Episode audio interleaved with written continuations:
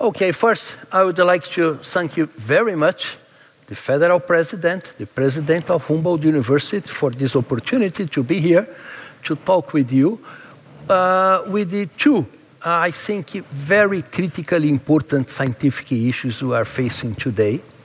One of them is the scientific challenges of global climate change, and the other one is, of course, what will happen with Amazonian forest that is a critical piece of the Earth system uh, that keeps the climate as we know right now. So basically, uh, first, when I was reading Humboldt uh, work in the, in the last few weeks, uh, several things uh, come up uh, to my mind.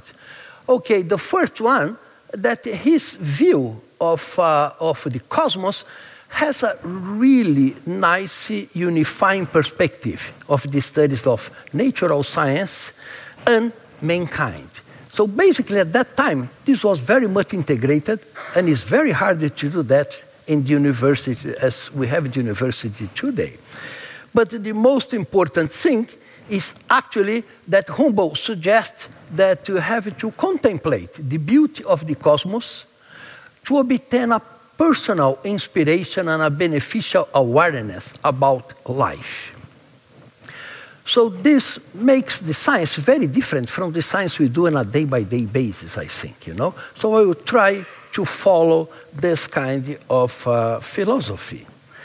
So the story I will start to tell you, it's a very long story, actually 4.5 billion years ago, when actually our planet uh, started to be formed.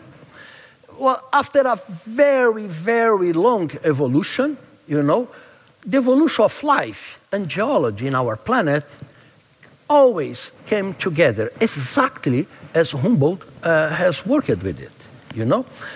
But just for you to have an important point is that we as a species just showed up in this history only 200,000 years ago. So it's a very, very, very short time in 4.6 billion years. So humans uh, are present in the history of our planet uh, just on the very last second. And that's an important thing to have in mind, you know, because you need to take care of the planet and the other species we share in this planet as best as we can. And you will see that probably we are not doing that very well. So basically, uh, if you look that we are changing the face of our planet very quickly and in many, many different ways. If you look into several of the socio-economic trends, you see in terms of human population, using of natural resources, use of water, aquifers, and so on, you will see that everything goes exponentially. So you don't need to be a statistician to see that this uh, cannot go like that in a planet with limited natural resources. And these pressures are making a lot of different uh, impacts on the planet ecosystem. That goes for the, for instance, surface temperature, ocean acidification, coastal nitrogen, aquaculture, everything is going up also. In a planet with limited natural resources, again, uh, this cannot continue. And the question is which will be the impacts in our society of all this change? This is probably one of the most important questions we have in science today. And it's, we have to answer this question to our society as scientific community and also to provide the policymaker the best alternative on how to deal with these pressuring issues. This uh, was recognized in the scientific community as cover of many of the nature and science issues. I choose this one that basically define that you are entering in the Anthropocene. And they define the Anthropocene as a time when humans and our civilization become a major geophysical planetary force. This is really a very strong statement. So basically, we are taking over one single species in 4.6 billion years. We are taking uh, care of the whole planet. This was uh, recognized by scientists, but also in terms of economy. This is the cover from The Economist in 2011 Welcome to the Anthropocene. So, basically, not just from the scientific point of view, but also, and most important, for the societal point of view, we are taking over the planet. And there are many ways that you can see this. This is a, a, a plot from the last uh, Intergovernmental Panel on the Biodiversity that was released a few months ago. So basically, this is uh, how much of the land are you taking over in terms of agriculture, in terms of uh, water resources, and so on. So you're going to see that the human appropriation is very high in Europe, in India, in China, United States, all over the place. So basically, we are taking over 60% of the planetary surface, one single species, us. And then if you look for the amount of wilderness area, there are very few uh, wilderness area in the boreal forest, in the Amazon forest, in the deserts of Sahara and Australia. So basically, only 22% of the total land area is remaining, let's say, as we find out 200,000 years ago. So this has a lot of different impacts, like, like, changing soil organic carbon, that's critical for agriculture, and many other uh, aspects. A group of scientists a few years ago uh, sit together to, to try to discuss what are the limits that we can go on without really going over critical limits in our planet. That's not an easy task for, this, for science. And basically, they identified 90 different boundaries that includes biodiversity, land uh, system change, biogeochemical flows, ocean acidification, and so on.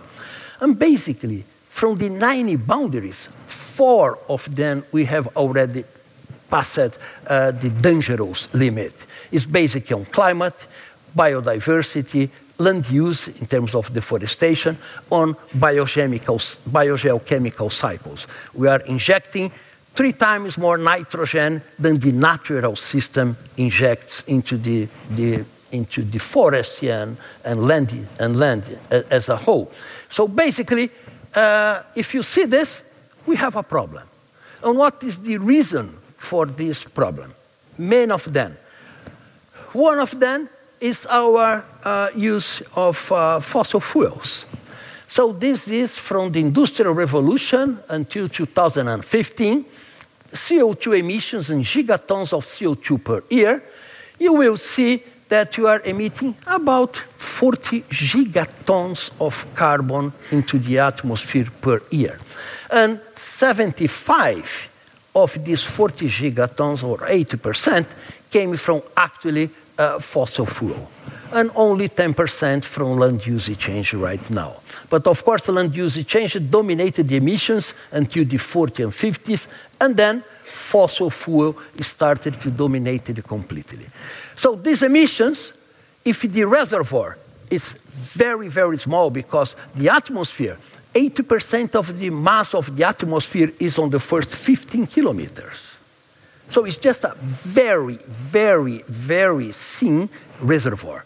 So if you inject this huge amount, then the concentration have to uh, increase, and that is really what's happening. So this is the time series of CO2, in this case, CO2 emissions. You see that in 2017, what is still growing in terms of CO2 emission by 2%.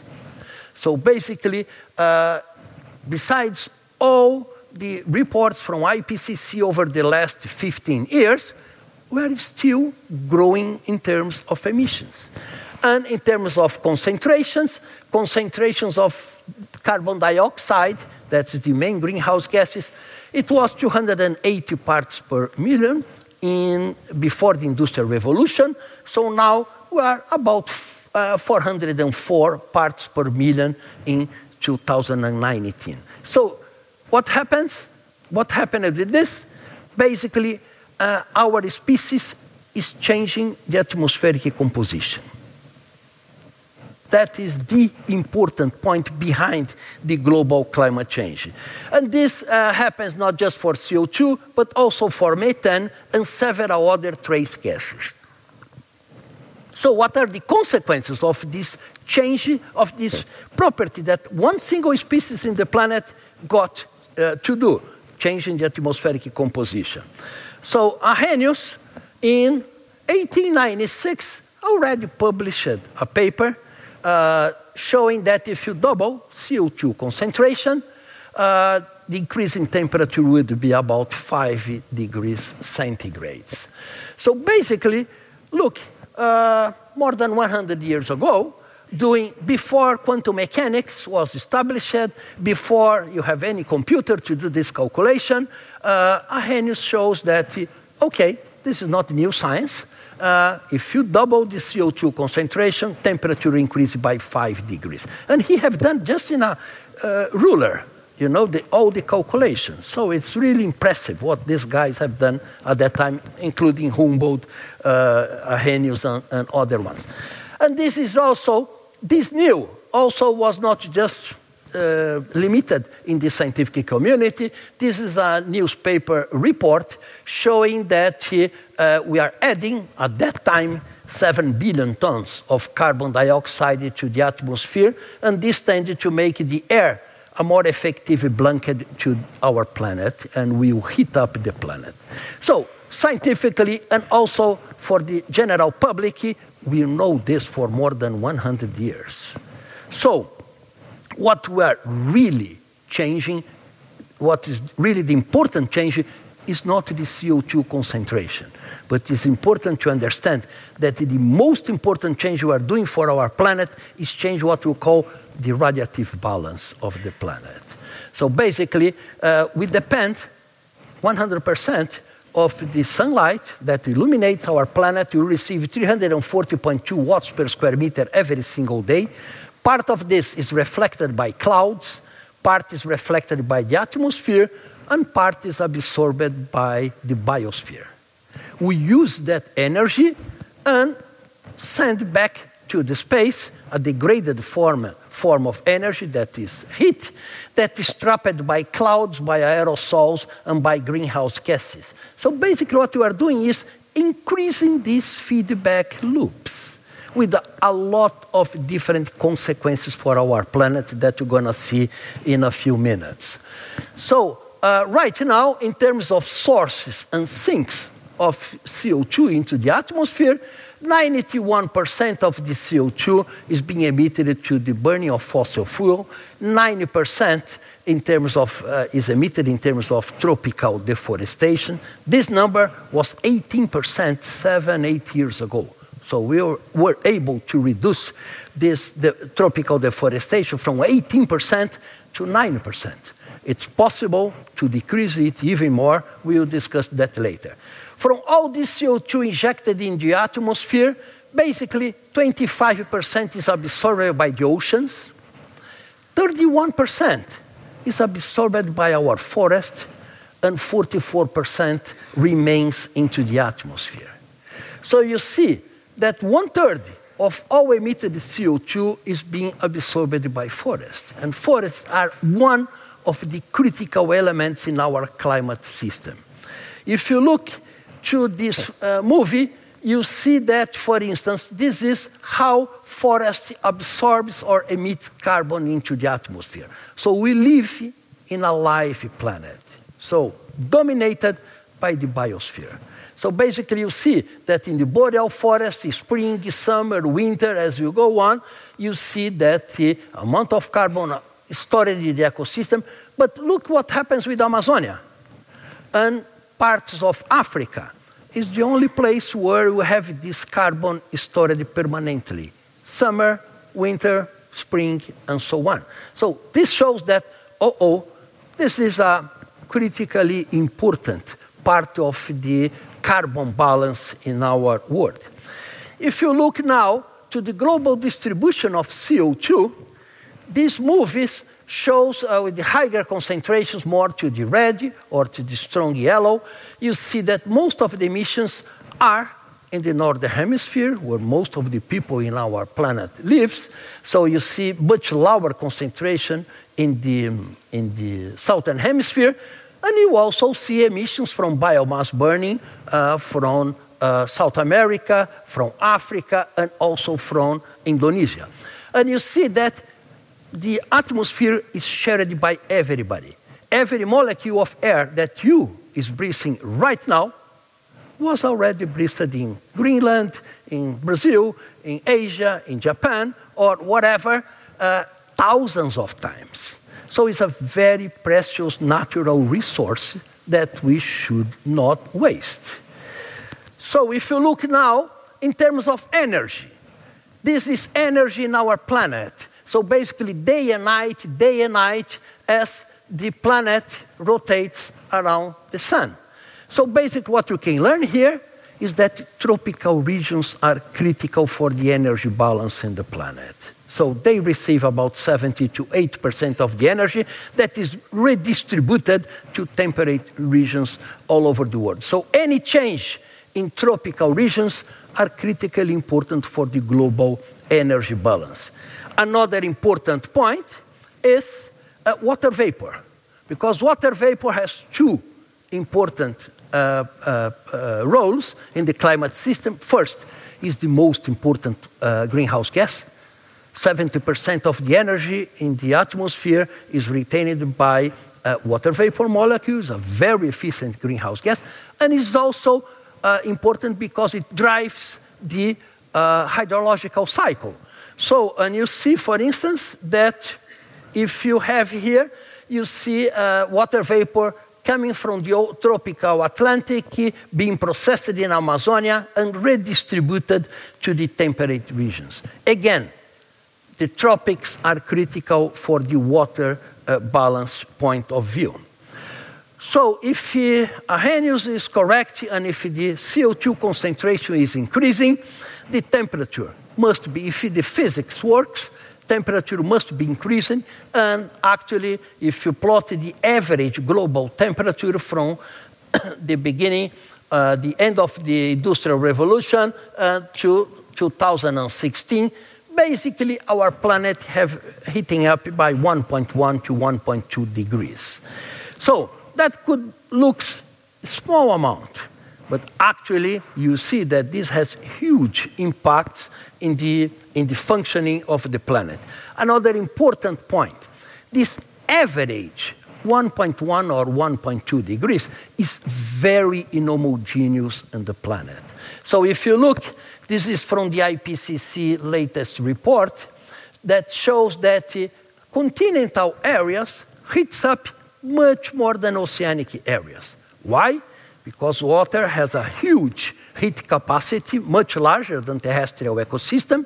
And of course, it's much more difficult to heat up one liter of water than the same volume in the terrestrial ecosystems. So you see that parts of the Brazilian Northeast already heated up by 2.2 to 2.5 degrees. So now you see that this is already some significant heating. And you see that the Arctic, parts of the Arctic already observed heating more than 3 degrees. So when you see the IPCC talking about 1.5 degrees in average, this means 2 to 2.5 degrees in uh, continental areas. And of course, there is, there is a lot of differences in terms of seasonality, summer or winter. So basically, the main message here is that the temperature increase is much higher over land that already is at 1.5 degrees than over the ocean. And that's where we live. But the ocean is extremely important in terms of heat balance in the, in the planet. And if the atmosphere is heating up and the ocean is in con contact with, with the, the atmosphere, the ocean also have to be warmed up. And this is observed. This is trends in ocean temperature in this case from the 6th to 2008, you see that several areas of the ocean already heated up by 1.5 to 2 degrees. And this has a huge impact in the marine uh, life because it means less oxygen in the, in the water, and that also means more acidity in the ocean water. And also, it means increasing sea level. And if you look here, for instance, uh, this is sea level rise from beginning of the Industrial Revolution again to 2010.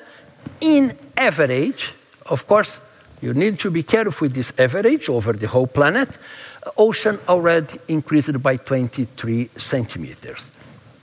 And the, the forecast for future, uh, uh, how much will, will increase the ocean sea level, basically uh, you can see this. This is a National Geographic simulation based on United States Geological Survey uh, topography. You see that in the future, it's possible that Manaus could be underwater.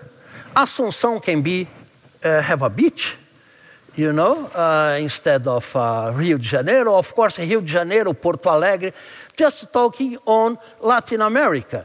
But of course, if you look to Europe, you know, Belgium, Netherlands, and Northern Germany, you know, could actually be underwater.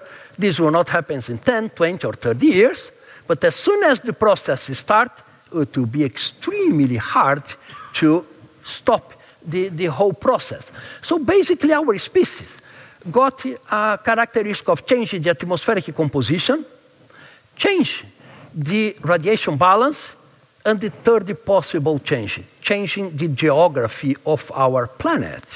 So this happens in Europe, in the United States, in Africa, and in Southeast Asia. And part of this is already happening, of course. Uh, climate change is not in the future, it's actually in the present. And this can be documented by many, many different ways.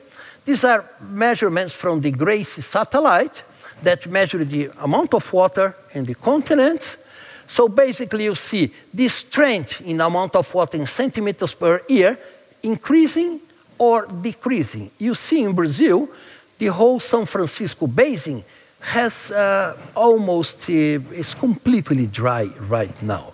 And we are observing an increase in, in precipitation over the La Plata basin and you see a decreasing water availability over the eastern Mediterranean area that is being very strong and very well documented.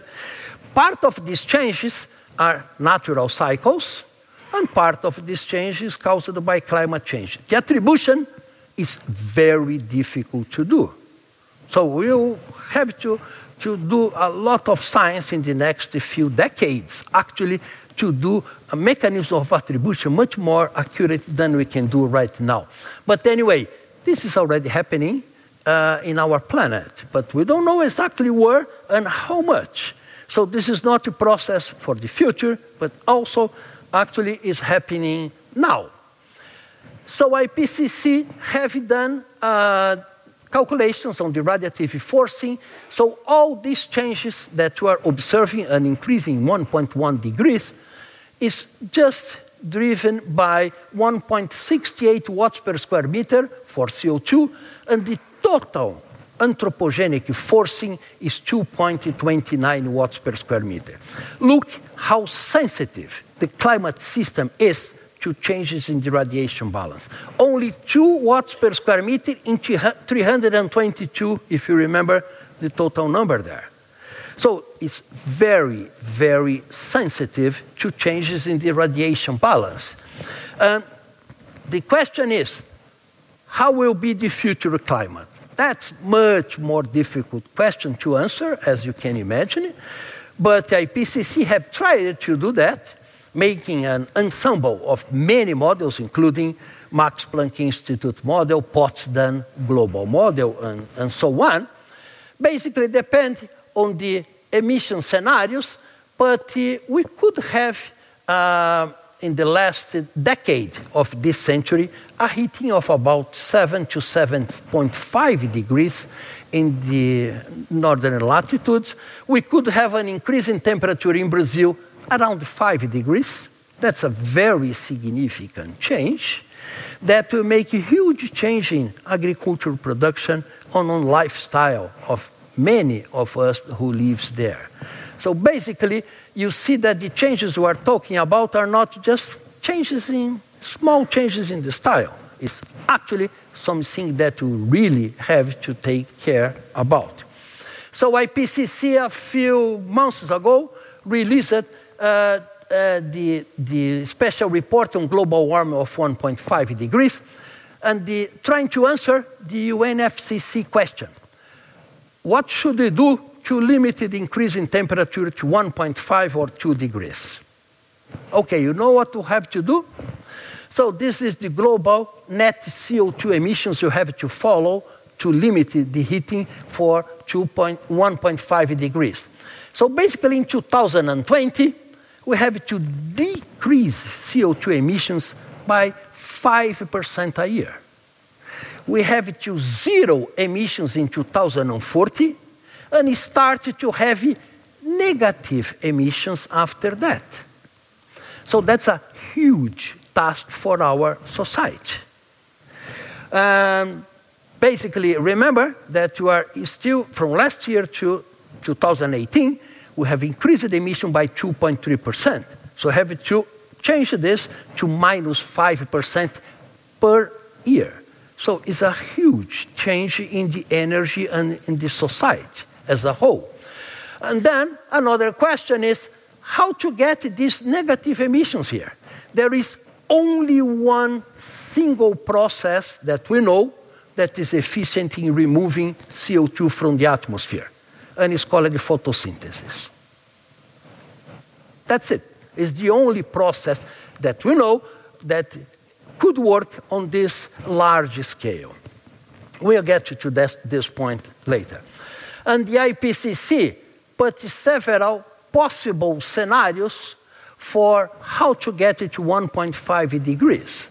Without going too much detail, you see that eh, it, it trusts on agricultural, forestry, and other land use, carbon dioxide removal using some kind of geoengineering technique that do not exist yet, and then bioenergy with the carbon capture and storage.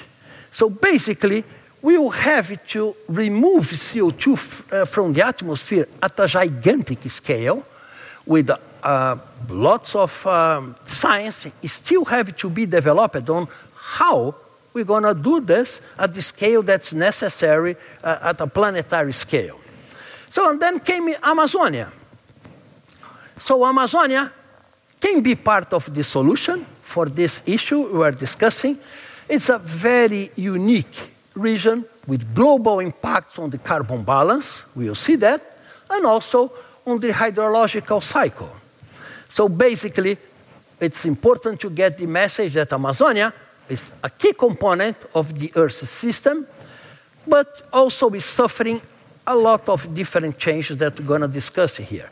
And one of the points is that uh, recently uh, Carlos Nobre and Thomas Lovejoy published a paper in Science showing that uh, if you get 40% uh, deforestation in Amazonia and 30% less precipitation, we cannot ecologically sustain a tropical forest. So all the forest will be gone because it will not have ecological conditions to sustain this type of uh, carbon in the ecosystem.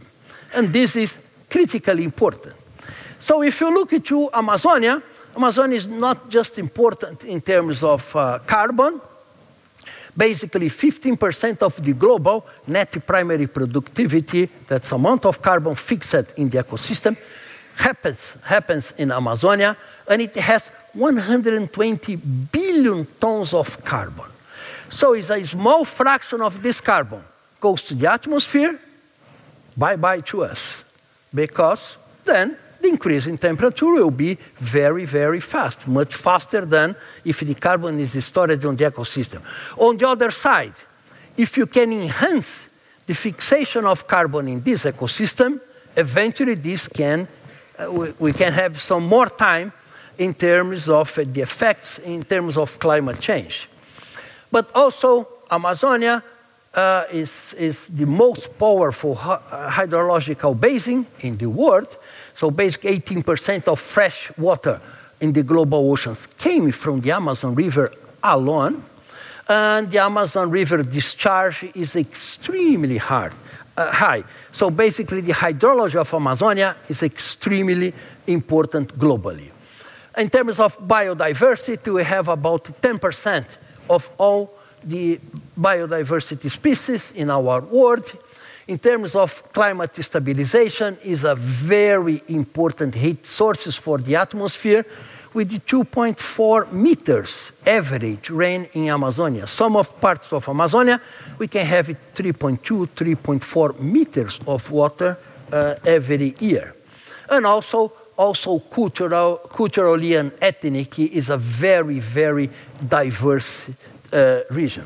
And if you look here, in terms of global net primary productivity in this map, you see that Amazonia is absolutely critical in terms of carbon balance in the world. So if you're going to uh, plant trees to sequester CO2 from the atmosphere through photosynthesis, where are you going to plant these trees? In tropical areas. That's the only way that it can work on this kind of scales that we want. But Amazon is also with problems. The first one is deforestation. So this shows uh, deforestation from the 70s until last year. And you see that Brazil was extremely successful in reducing deforestation from 27,000 square kilometers deforested every year to about 4,500 square kilometers per year, 1,000 square kilometers per year. But look what is happening over the last four years. It starts to go up again. So basically, uh, what should be going down here until we reach zero, actually right now we are deforesting about 8,000 square kilometer per year in 2018 and probably in 2019 this number could be higher. Another way of looking to deforestation is looking to the fire spots in Amazonia so basically, we see a very important drop in fire, in fire spot until 2012, but again, you see an increase in the number of fire spots. So you see an increase in terms of biomass burning smoke in Amazonia. And this smoke is of continental scale. This is a MODIS image, a remote sensing image, where you see the fire spots in red and the gigantic cloud of smoke that covers South America in a continental scale. Of course, this has profound influences into the ecosystem. And if you look into the tropical tree cover loss from, from the last 20 years, you see that's going up uh, worldwide. It's still increasing. And who are the tropical forests in terms of countries. Uh, Brazil, because it has the largest 5.5 million square kilometer of forest, but also in Africa and Indonesia, you see that is not just for Brazil or uh, Democratic Republic of Congo. So it's a worldwide issue that we have to establish policies to reduce deforestation. And Amazonia is also critical for the uh, water vapor transport to places in Brazil and Argentina where agricultural fields are located. So basically, this water vapor is produced in the tropical Atlantic, is processed in the trees in Amazonia, and get to feed the, the soybean and also cotton and many different cultures here in the southern part of, uh, of South America. And Amazonia is also changing a lot. So, one of the things we are observing is that it's changing in the river discharge in the mouth of the Amazon River is increasing by 30% over the last 20 years for both the wet season and also for the dry season. So, actually, what is driven this intensification of the hydrological cycle in Amazonia possibly the increasing sea surface temperature in the tropical Atlantic. So you see that Amazonia is not an isolated region in the world, but of course it has external forcings that can change dramatically the inner work of the ecosystem per se. Another important change we are observing is the increase in the extremes. So basically, this is from the beginning of, of, of last century up to the 2015. You see the increase in the, the maximum level of, of water level in Manaus and also a decrease in the minimum level. So actually, we are increasing the extremes in terms of climate for Amazonia. And of course, the ecosystem is not adapted to deal with this increasing uh, fluctuations in terms of precipitation, river level, and so on.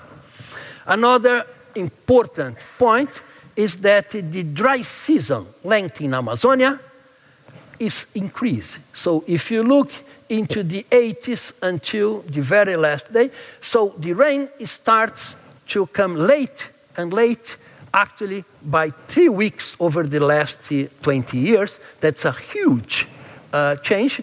And what, what is the consequence of that? Is that if you have a longer dry season, you have more burning, you have more biomass burning. So this is a negative feedback for the ecosystem. So this worries us a lot. But Amazonia is critically important for the carbon cycle. So basically, if you look into the, the, the uh, amount of carbon uh, stored in the tropical intact forest, is a huge amount that is similar to the amount of carbon uh, emitted to the atmosphere by uh, burning of fossil fuel. But this carbon is having also, the carbon allocation is changing in Amazonia. So this is a, a paper published in 2015 that shows the net flux of carbon for the overall Amazonia. This is the productivity, photosynthesis from Amazonia, and this is tree mortality. So what we're going to see is that Amazonia, 10 years ago, was absorbing about 0.5 tons of carbon per hectare of forest. So the forest was absorbing the excess CO2 from the atmosphere. But starting three to five years ago, the net carbon flux now becomes zero. Why? Mostly because the tree mortality have a significant increase. Why that? because of the droughts in 2005 and 2010. So the droughts are changing the ecosystem that is very sensitive to the length of the uh, dry and wet season. To monitor this uh, process, you know, we have some very nice German Brazilian collaborations. Uh, one of them is the ATTO Tower that I think you're uh, federal president visited last year, right? So basically, it's uh, 325 meters that you built with the Max Planck Institute in the middle of the forest just to monitor the total amount of carbon uh, in the ecosystem. Also, trying to understand the radiation balance, ozone impact on the forest, and so on. Another important collaboration that we're having to monitor the Amazonian ecosystem is uh, the experiment that we're calling Café Brazil, that's chemistry of the atmosphere field experiment in Brazil, where we'll bring the G5 from DLR to Brazil to really fly up to 15 kilometers high. How the carbon balance is changing, how the atmospheric chemistry is changing, how does this affect the radiation balance. So this is a critically important collaboration for us to understand the science behind the behavior of the Amazonian ecosystem. So and one of the questions that we want to answer is this. So right now, uh, basically, we have the forest in equilibrium, uh, in a stable, relatively stable equilibrium. So basically, if we deforested uh, and transform it to savanna in the east southeast, we can change that equilibrium to a different one and reach a very unstable situation like this. So basically, what governs the transition from this to this is uh, to have 40% of total deforested area. Right now, is about 18%. And if you have uh, a heating of about 4 degrees, right now the change in temperature is between 1 to 1.5 degrees. So basically, we are not far away from a tipping point where we could destabilize the tropical forest and transform it to a savanna, releasing 120 gigatons of carbon to the atmosphere. That will really get the greenhouse effect more uh, important. Talking on this um, tipping points, as we'll call, the Amazonia is one tipping point, one critical issue in terms of global climate change, is how close you are from a tipping point in the climate system. So, which are these, what we call tipping points? So, basically, uh, there are several of them. For instance, West Antarctica ice sheet, if it gets destabilized, we can have a huge increase in sea level. Uh, the Amazon rainforest, if you get the Amazon rainforest not uh, sustainable in terms of climate, lots of carbon will be emitted to the, to the atmosphere, changes in the thermal thermohaline circulation, and so on. So there are several feedbacks that could be negative feedbacks to the climate system that could get the, the changes in the climate system much worse than the normal model that works linearly uh, could indicate. And of course, one of them is the Arctic permafrost with the leakage of methane that is stored for thousands of years in the, in the permafrost into the atmosphere. That could be a huge uh, positive feedback into the climate system that can bring a lot of different uh, um, effects. Another important point that you associate with climate change is the increase in the intensity and frequency of climate extremes. The latest GEO6 uh, UNEP report, I have a chapter on that, that shows very clear that we get almost three times more uh, climate extremes than we had just 30, 40 years ago. Mozambique a few weeks ago is one example. The, the large increase in the intensity and frequency of hurricanes in the tropical Atlantic is other, typhoons in, in, in, the Pacific, and so on. Why this is happening? If the ocean gets warm, you have more energy, you intensify this strong uh, climate uh, extremes. Another very important point associated with climate change is how will be our ability to feed 10 billion people in 2050. So, uh, FAO and the World Economic Forum are always uh, touch on this issue, and this is the potential impact on food production in a three degrees hotter world. So you see that, for instance, in terms of Brazil and in terms of uh, lots of different areas in Africa, we could have yields in between 10 uh, to 30% less than we have today. And we are 7.6 billion people now. We will be 10 billion very soon. So we have to feed these 10 billion people. How are we going to do this with this kind of climate change? That's absolutely unanswered uh, question yet. Another important point is the risk to, of biological species. So basically, South America are the highest risk in terms of loss of uh, biodiversity, but of course this could be important for Australia, New Zealand, whose climate is also changing very fast, especially precipitation. So basically this will have impact, global impact that uh, could feedback on our species very, very strongly. So uh, just to finish, then we have to start a discussion what future do we want? So basically, in these scenarios, what do we want in terms of future for our so- socioeconomic society? So basically, this is a very complex question, as you can imagine.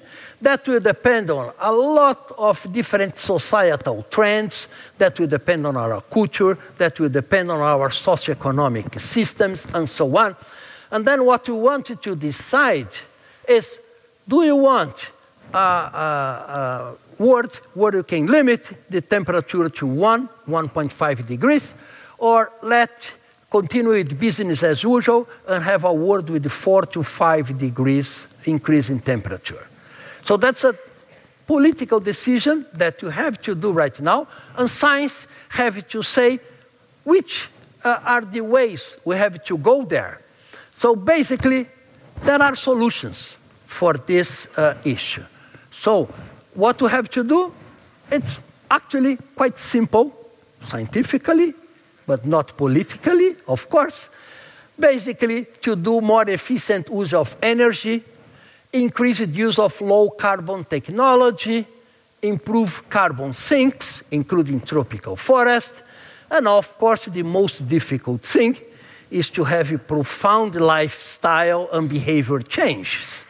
Especially if you remember that 600 million of uh, Indians do not have access to electricity. We have about 1 billion people in Africa that uh, do not have the very minimum level of consumption. And they will have that in the next 20 or 30 years. So, what are we going to do with this issue? So, it's not an easy question. And the World Economic Forum have tried to answer this question. So, every year they release the Global Risk Report. This is the Global Risk Report released recently by the by World uh, Economic Forum look at that in terms of probability, the top five global risks, three of them are related to climate change. Two of them are related to internet and, uh, and cyber attacks.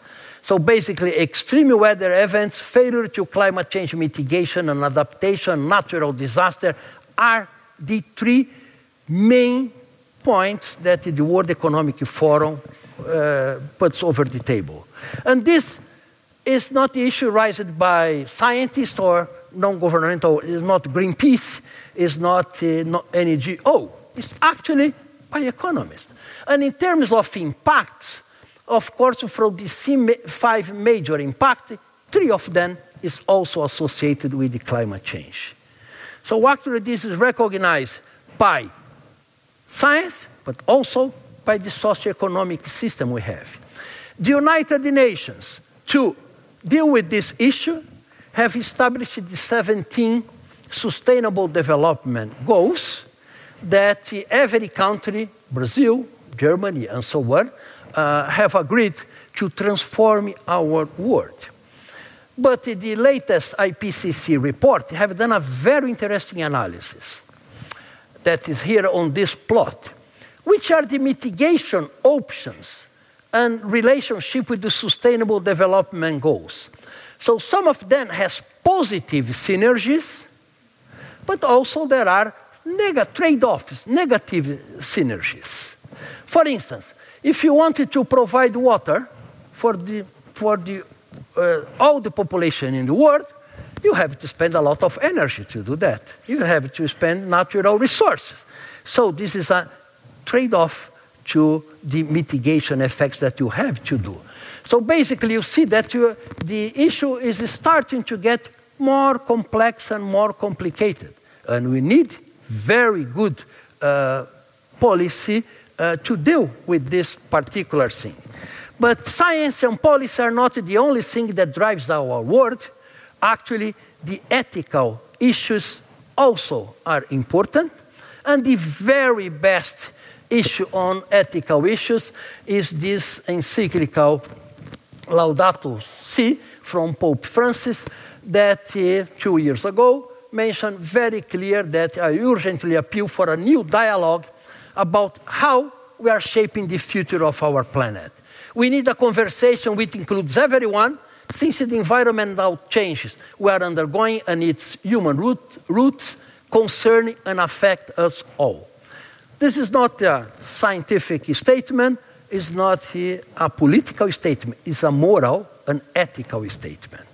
And that brings the thing to a much even more complex uh, table that we have to deal with. Science basically have done his job.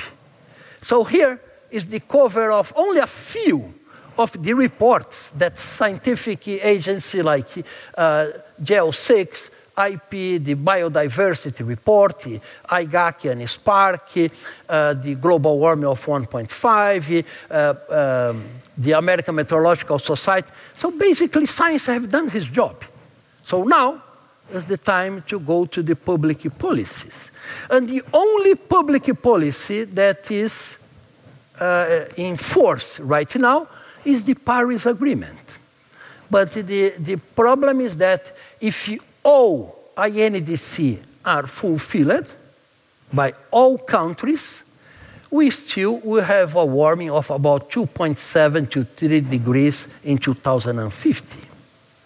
So that's a very important point. So the only public policy in force right now is insufficient to deal with the needs of the science and the needs of the population. And we know the difficulties to fulfill this INDC. I will get the example of Brazil. So basically, Brazil has a very strong commitment of reducing by 37% his emission in 2025. It's only six years from now, and 43% by 2030. How, is, how Brazil is proposing to do that?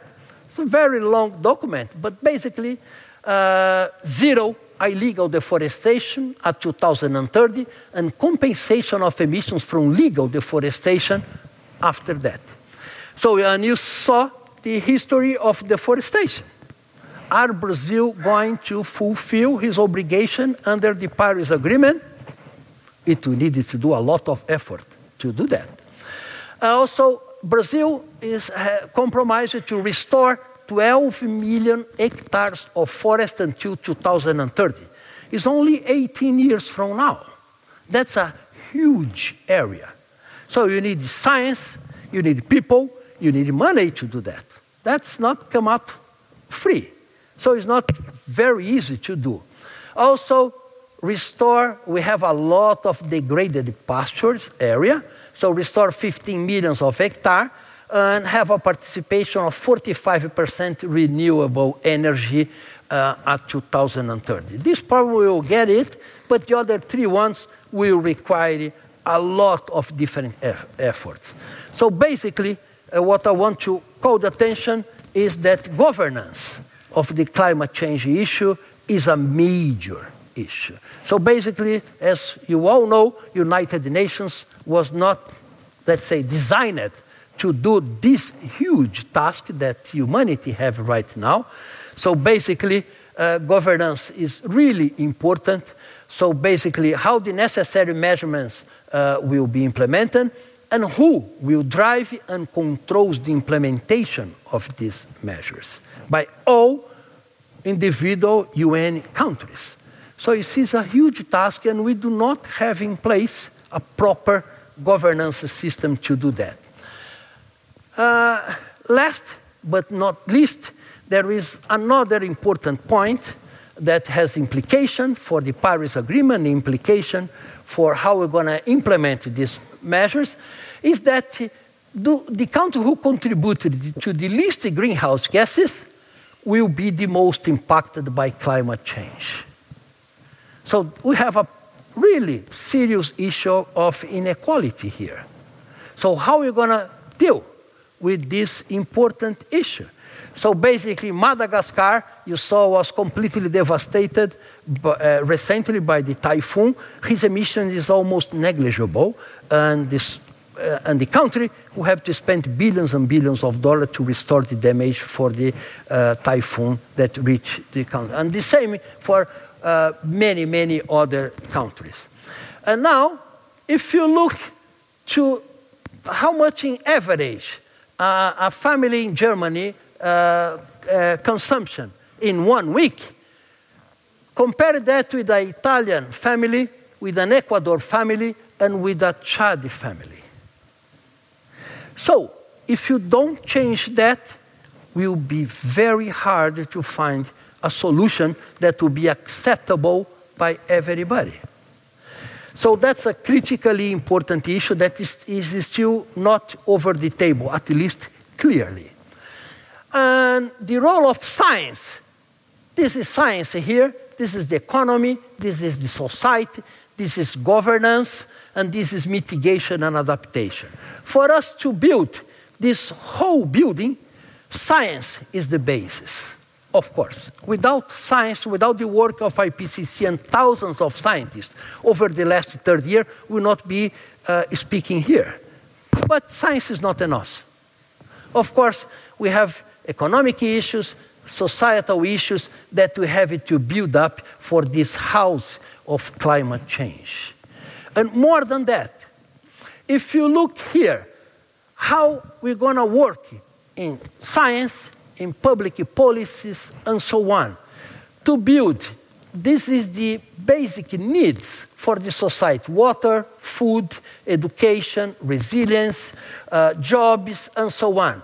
And these are the limits for our planetary boundaries. How we're going to build the, a safe and just system from the university, for, for, for the humanity from linking the basic needs to the limits of our planet.